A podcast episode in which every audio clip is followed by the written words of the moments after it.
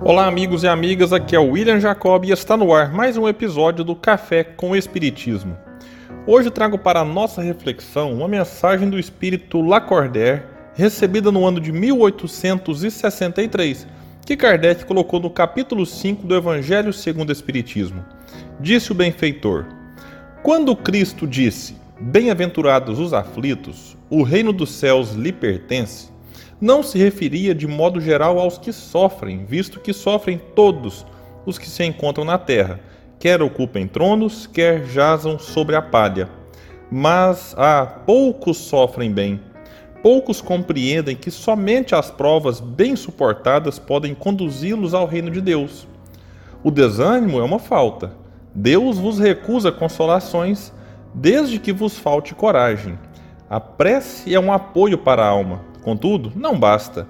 É preciso tenha por base uma fé viva na bondade de Deus. Ele já muitas vezes vos disse que não coloca fardos pesados em ombros fracos. O fardo é proporcional às forças. Como recompensa ou será a resignação e a coragem. Mais opulenta será a recompensa do que penosa a aflição. Cumpre, porém, merecê-la e é para isso que a vida se apresenta cheia de tribulações.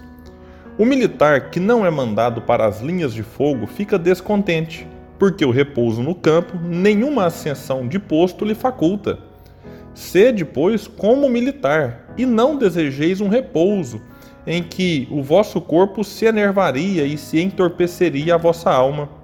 Alegrai-vos quando Deus vos enviar para a luta não consiste esta no fogo da batalha, mas nos amargores da vida, onde às vezes de mais coragem se há mister do que num combate sangrento, porquanto não é raro que aquele que se mantém firme em presença do inimigo fraqueje nas tenazes de uma pena moral. Nenhuma recompensa obtém o homem por essa espécie de coragem, mas Deus lhe reserva palmas de vitória e uma situação gloriosa. Quando vos advenha uma causa de sofrimento ou de contrariedade, sobreponde-vos a ela.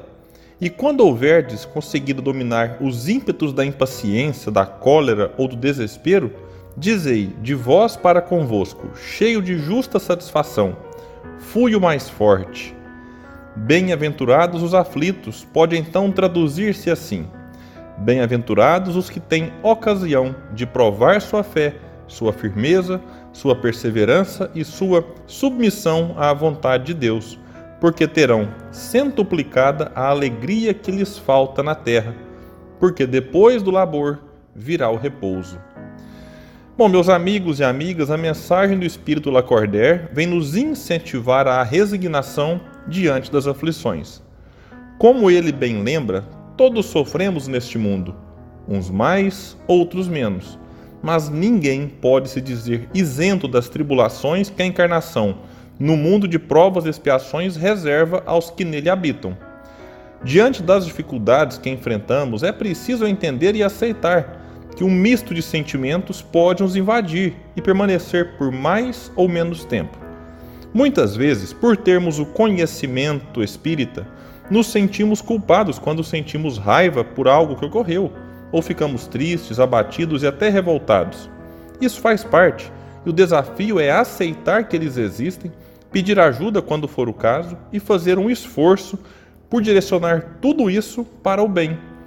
Já disse outras vezes aqui e repito: Gandhi sentia raiva, e sobre ela ele dizia: Aprendi a usar minha raiva para o bem. A raiva para as pessoas é como combustível para o automóvel ela nos dá energia para seguir em frente e chegar a um lugar melhor. Sem ela, não teríamos motivação para enfrentar os desafios. A raiva é uma energia que nos impele a definir o que é justo e o que não é. Então, meus amigos, que saibamos usar não apenas a raiva, mas tudo aquilo que sentimos para algo que possa trazer algum benefício para nós ou para a sociedade. Lembrando sempre que a lei que deve direcionar os nossos atos é sempre a lei de amor, de justiça e de caridade, como Jesus nos ensinou e nos exemplificou. Muita paz e até o próximo Café com Espiritismo.